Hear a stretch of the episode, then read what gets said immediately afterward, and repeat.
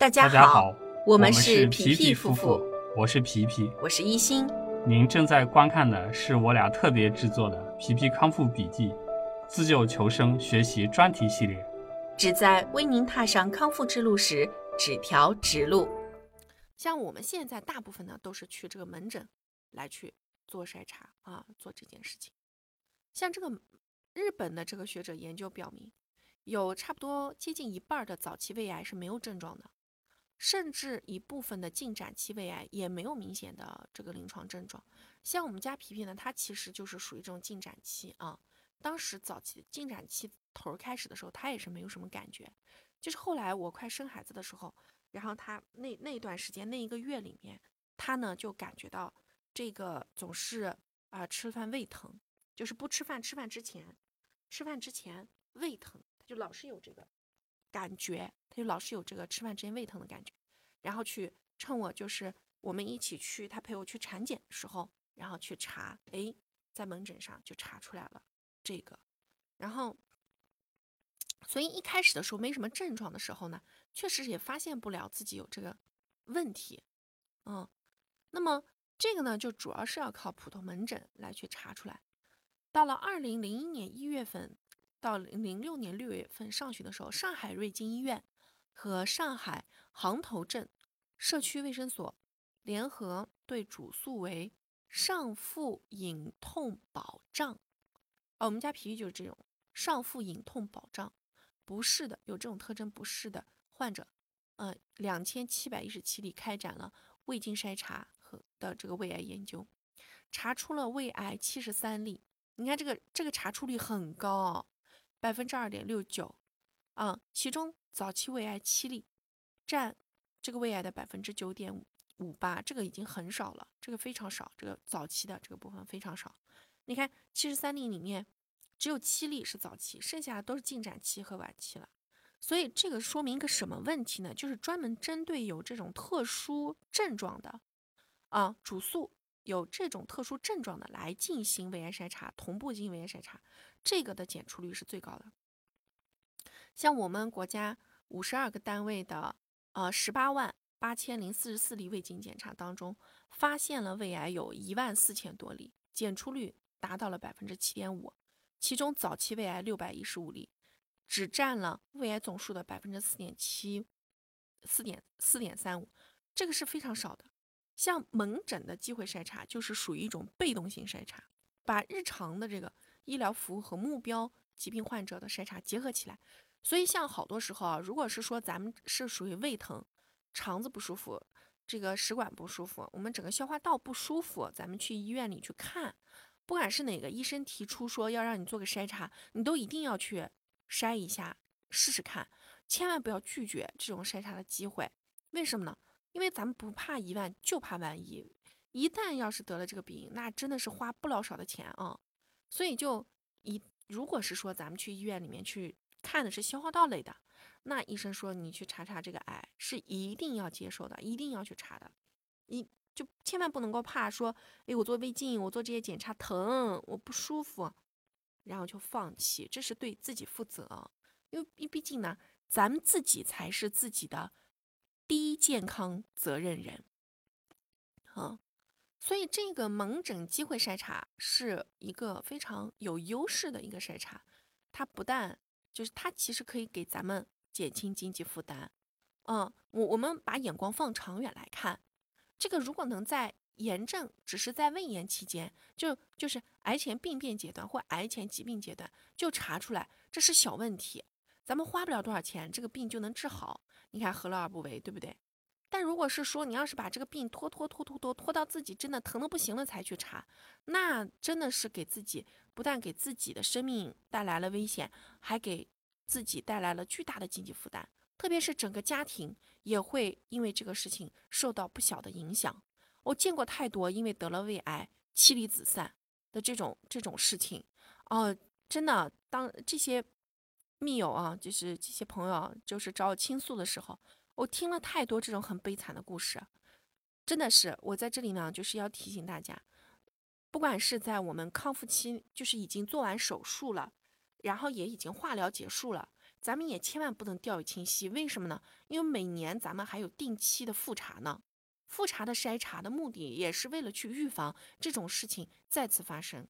所以咱们千万要重视这个啊康复期内的这个筛查，也要给家里人做好这个思想呃思想这个应该讲叫什么呢？就是要做好思想动员工作，要让家里人呢也一定要重视起来这个筛查的事情，可千万不能忽视。嗯，然后你你没有办法保证年年都去胃镜，那至少你能做到两年、三年能去做个胃镜，是不是？然后定期的能去医院去来查一查自己的这个胃炎或什么的，至少也能控制住自己的这个嗯胃部的这个啊发展情况，对吧？这个这个这个胃病的这个发展发展情况，所以这个事儿啊真的是太重要了。好，第三个呢，就是我们这个高危人群筛查。高危人群筛查呢，主要指的是这个癌前疾病啊。主要呢是这个癌前疾病和癌前病变的这个患者，针对他们来讲的，像胃癌疾癌前疾病一般指的是什么呢？是与胃癌相关的胃良性疾病，包括了慢性萎缩性胃炎、胃息肉、残胃炎和胃溃疡。癌前期病变指的是容易转变成癌组织的病理组织学变化。它包括了以下连续的过程：正常的胃长出了增生组织的胃，然后增生组织发生了低级别上皮内瘤变，啊，低级别的上皮上皮啊上皮内膜上面这个黏膜组织里面的瘤变，然后啊进一步发展成了高级别的上皮内瘤变，最后严重。成为了浸润癌，啊，浸润癌就很分有就就就风险很大了啊，浸润癌风险就很大了。对于这个普查或者是门诊筛查发现的一些高危人群以及癌前病变，应该定期随访。要要我我们一定要听医生，医生一定会告诉你说，哎，三个月之内过来查一下，半年之内过来查一下，或一年之内来查一下。一旦医生说要让你经常来随访，自己要提高重视了，一定要提高重视了，因为你看了没有，这里是有残胃炎的。像咱们这个，呃，哎，就是做完手术化疗结束之后呢，咱们要去预防的一个最重要的炎症就是残胃炎，因为这个残胃炎很容易就发生增生息肉，然后开始就是这个长出瘤变组织啊。啊，之前我们密友里面有一个阿姨就是这样子的，然后她她已经快七十岁了，然后那个胃切的只剩五分之一，她就老是有吻合口炎症。后来过了大概半年左右的时间吧，她那个炎症就变成息肉了，然后再后来呢，就是因为她这个就最后就导致那个吻合口狭窄嘛，吻合狭窄，最后她不得不又去医院又去做了一二次手术，然后在里面装了个支架，把那个吻合口给它撑开。多痛苦，多痛苦！但因为他后来呢，就是还是没有，就是饮食习惯这件事情上啊，一直都把握不准，一直都把握不准，饮食习惯也不是很好，然后吃东西很急，吃的很热，后来就又去做了一次手术，然后又又还是那个支架那个问问题，那个吻合口那个位置反反复复发炎，最后没办法全切，就剩下那一点残胃也没了，全切，现在就也也。好长时间没联系了啊，不知道现在情况怎么样。但是他的这个变化呢，就给我们也提了一个很大的醒，是什么呢？就是残胃炎，千万千万要重视啊！就是我们只剩下一点点胃，不管是五分之一、四分之一、三分之一，还是多少，它都是你赖以生存的重要器官，千万千万要对它好。你的饮食习惯什么的，这些一定要符合咱们的这个康复金标准，然后。可千万不要任性，觉得自己我稍微好一点了之后，我就可以掉以轻心。我在这里把这个事情啊说的其实是很严肃的，为什么呢？因为这个事情真的太重要了，太重要了。你可千万千万不要掉以轻心。我看有些朋友还喝酒，喝白酒，天呐，我劝你收手吧，真的，我劝你收手吧，不要喝酒。还有一些人就要要因为压力大抽烟，我劝你也收手吧，因为烟酒。都很容易造成残胃啊，过度刺激，而发炎，特别是抽烟，这个造成胃炎的这个概率是极其大的啊，一定会造成胃炎的，只是你抽的多少而已。千万不要有侥幸心理，觉得我只我一天只抽一根我就没事儿，不是的，那个你抽进去的那个那个烟，那个烟的那些烟雾啊，里面的焦油和里面的那个尼古丁，这些是一定会导致胃炎的。千万千万千万不要觉得这个事情是在开玩笑啊！你来你来重点看啊，就是，呃，有一个国外的医生啊，多年随访胃黏膜中至重度不典型增生患者。中度就是进展期到啊胃黏膜胃黏膜中度到重度不典型增生，就是它这个增生啊其实是没有很明显，但是它已经很严重了。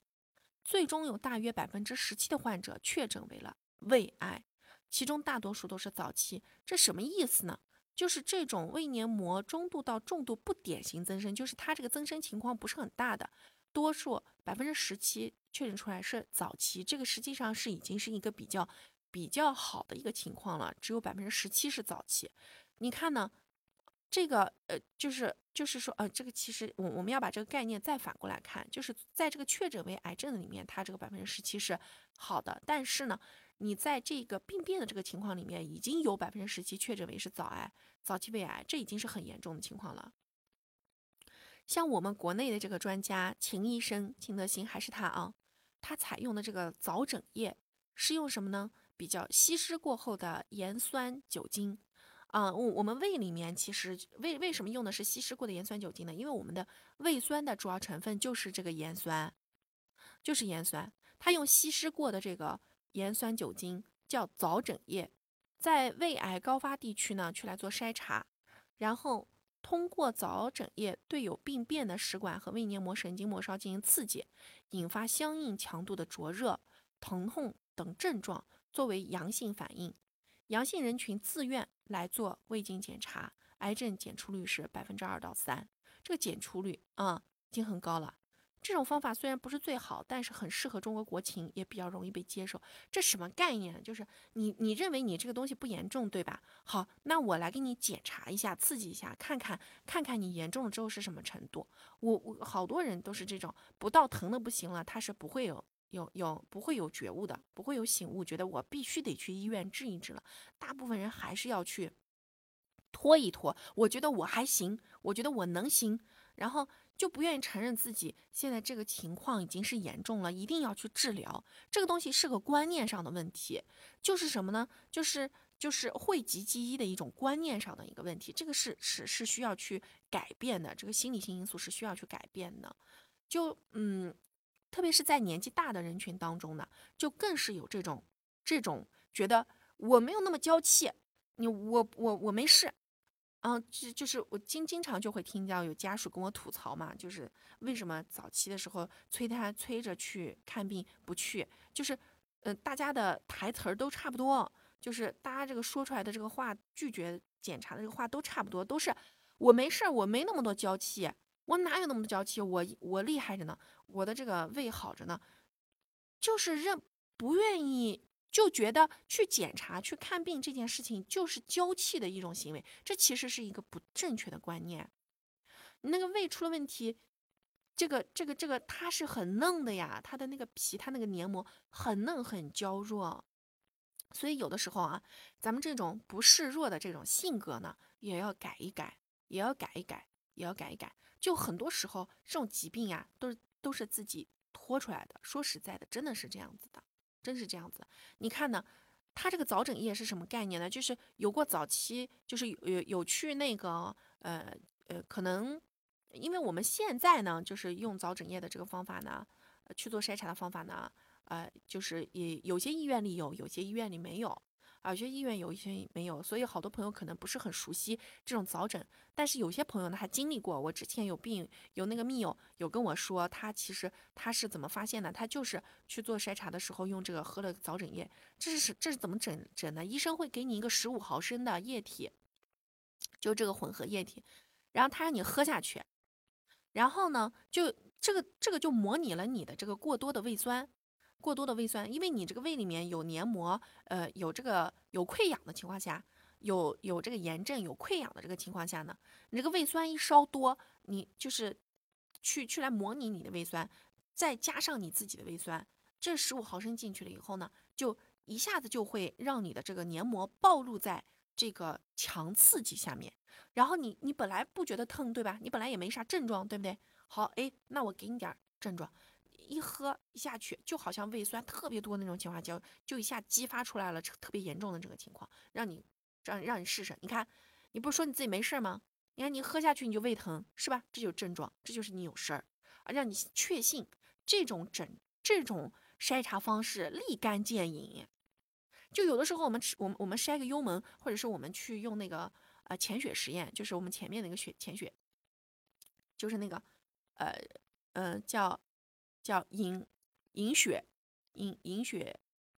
呃，在这儿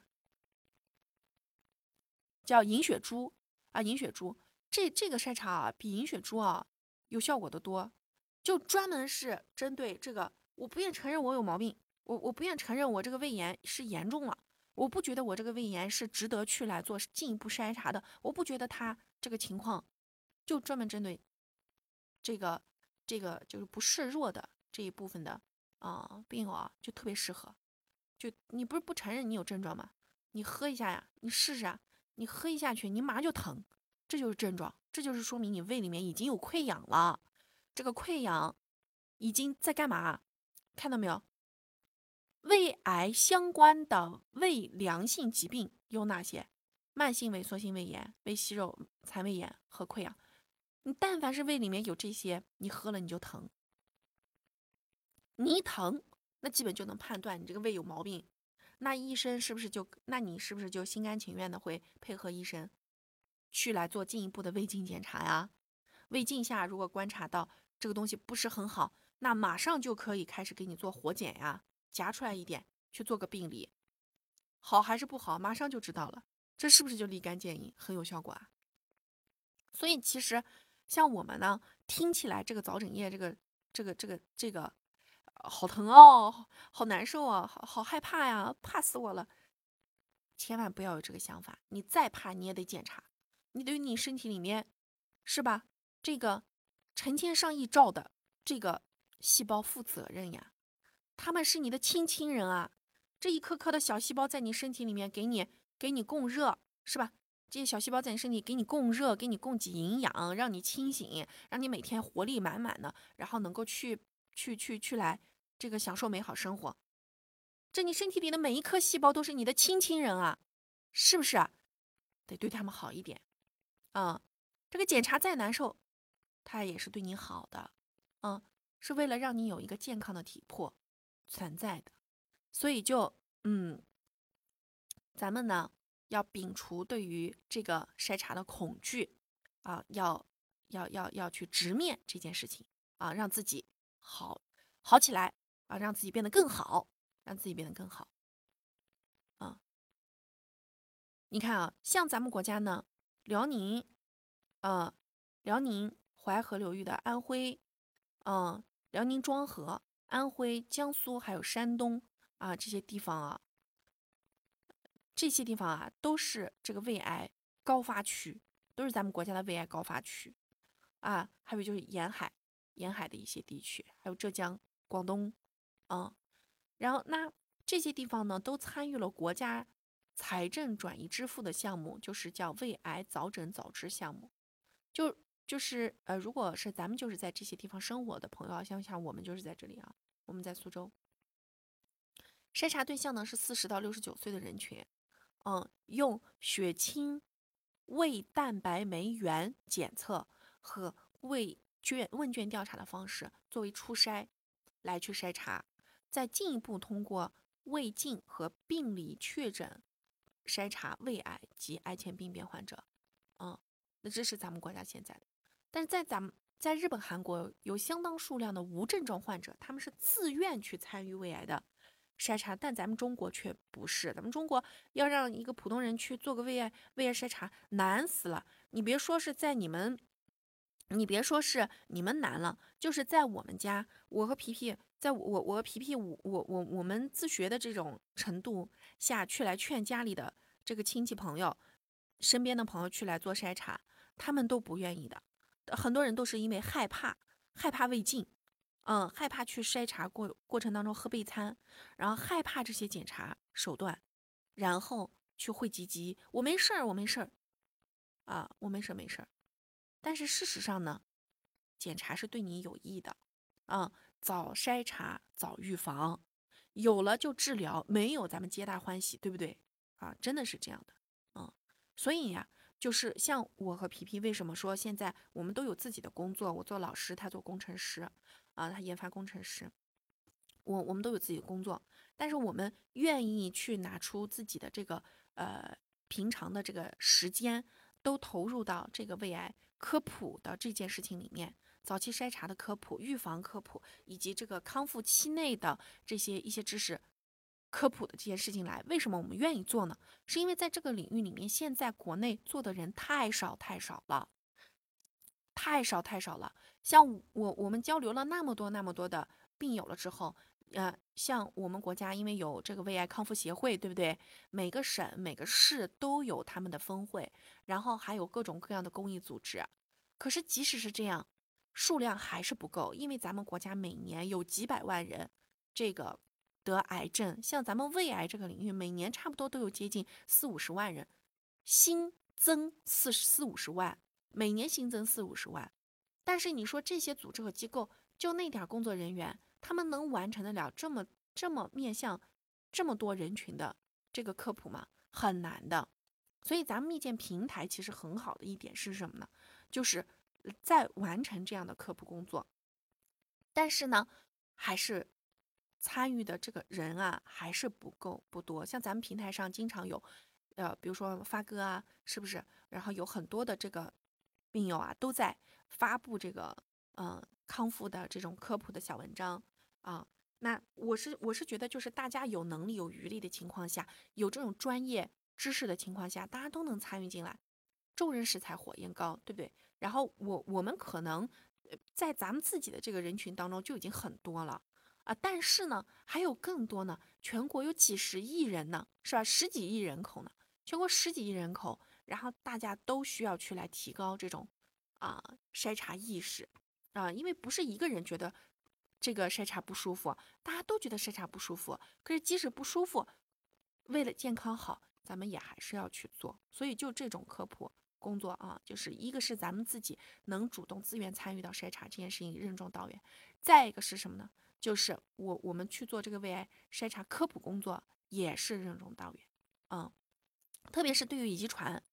突变的这种易感性倾向人群，不但患癌程度高，而且发病年龄一般都低于普通人群发病率，也需要去来啊早期进行筛查，嗯，特别是咱们自己的话，就本身已经得过胃癌了，那如果就是说这个得过了之后，那下一代孩子里面就是生了孩子。就得过了以后再生孩子，那下一代，那更是要提高这个早筛的意识啊，所以我们需要去把这个早筛的这个教育，也需要去放入到家庭教育这件事情、学校教育事情这这件事情，以及企业面向员工的这些教育的这种场景里面去，大家一起来去提高早筛意识，预防癌症的发生，嗯，所以在这里送给大家一句话，就是早筛早预防。好，最后一个部分呢，我们来讲一下筛查方案选择以及筛查的频度。在这个胃癌筛查方面呢，目前是没有什么设计完善的大样本随机对照的研究工作的。为什么呢？因为刚才在前面我们也讲了，就单单就是这个秦医生的这个筛查呢，他就需要动用大量的医疗资源和工作人员去来参与才能完成。目前呢，WHO，呃，不推荐在一般人群当中展开胃癌筛查。国外比较成熟的方式是日本已经使用了四十余年的 X 射线气背双重造影与胃镜结合的方案来做的。但是这个方法操作比较复杂，有一定的损伤性，民众不易接受。这个呢，就是你去吃备餐，然后来给你检查，嗯。然后这个筛查成本也比较高，所以目前，呃，在我们国家呢，我们主要是就是这个呃关注的是高危人群的筛查工作，包括幽门螺旋杆菌啊、血清蛋白酶原呀等这样的一些指标的初筛，然后再进行胃镜检查，做到早诊断、早治疗，降低胃癌的死亡率这样子的一些做法。那么，呃，到底多久来去做一次检查比较合适呢？就我们主要呢，就是说医院呢，医生会给你提供一些建议，根据目前的这个胃癌高发地区来去做了一些这个呃筛查呃工作了之后呢，就是嗯，就咱们国内不是在这个胃癌早发区会一直在做这种啊由国家财政支持的这个。筛查工作嘛，那么胃癌新病例主要是来源于重度的不典型增生以及重度的肠化生这两种病例呢，亚临床期一般都是在一点三到二点零年。意思是什么呢？就是说这两种疾病它的这个病变，就是它病变的这个一般临床观察期是在这个一年多到两年时间。胃癌的临床期平均也就是两年，意思是什么呢？就是说啊，从这种情况，然后发展到胃癌，一般就是两年的时间。嗯，筛查间隔对于一般高发人群呢是三年，三年筛查一次就可以了。那有癌前病变患者呢，会根据他这个病变程度范围，这个胃镜检查的间隔时间呢是六到十二个月。像像我的话呢，因为呃跟皮皮呢是处在同一个生存环境里面啊，这个生活环境里，我自己呢是做老师，然后创意工作者，所以我像对于我我这种呢也是属于比较比较高高危人群啊，所以像我的话呢，一般就是两到三年去做一次胃镜，嗯，但是目前因为我没有检查出来有什么这种呃胃炎疾病，所以就我一般呢都是在这个两到三年去查一次就可以了。但像就是这个家里人呢，有这种还有一些朋友啊，他们本身自己是有这个胃炎的，所以像他们一般的这个呃筛查呢，都是在这个六到十二个月，一般嗯半年去查一次，因为自己本身也买过那个医疗保险嘛，我身边的很多家人啊、朋友啊什么的都买过医疗保险，然后商业型那种保险，就是你去做检查什么的，这种有一些呢是可以报销的，所以就也比较方便。那么像这个现在咱们国家因为这个呃社保医保也比较健全啊，就所以大家呢就是如果是说就是家属作为这个患者的家属，呃，我是比较建议你经常呢去先针对胃癌前疾病这个部分的炎症进行一个呃这个这个呃你每年至少你要去查一次胃炎吧，对不对？然后每年至少要去做一次呃这个胃炎的检查。然后查一查幽门螺旋杆菌，然后呢，那根据它这个情况，你这个严重程度，然后来去做做胃镜，啊，做一些这样子的一些检查，我觉得是比较合适的。嗯，好，下面呢这个章节呢，我们就来啊给大家分享的是什么呢？血清生物标志物的检测都有哪些？好，咱们下一小节再见。吃对餐，养好胃。皮皮夫妇祝大家跑赢五年生存期，跑赢一辈子。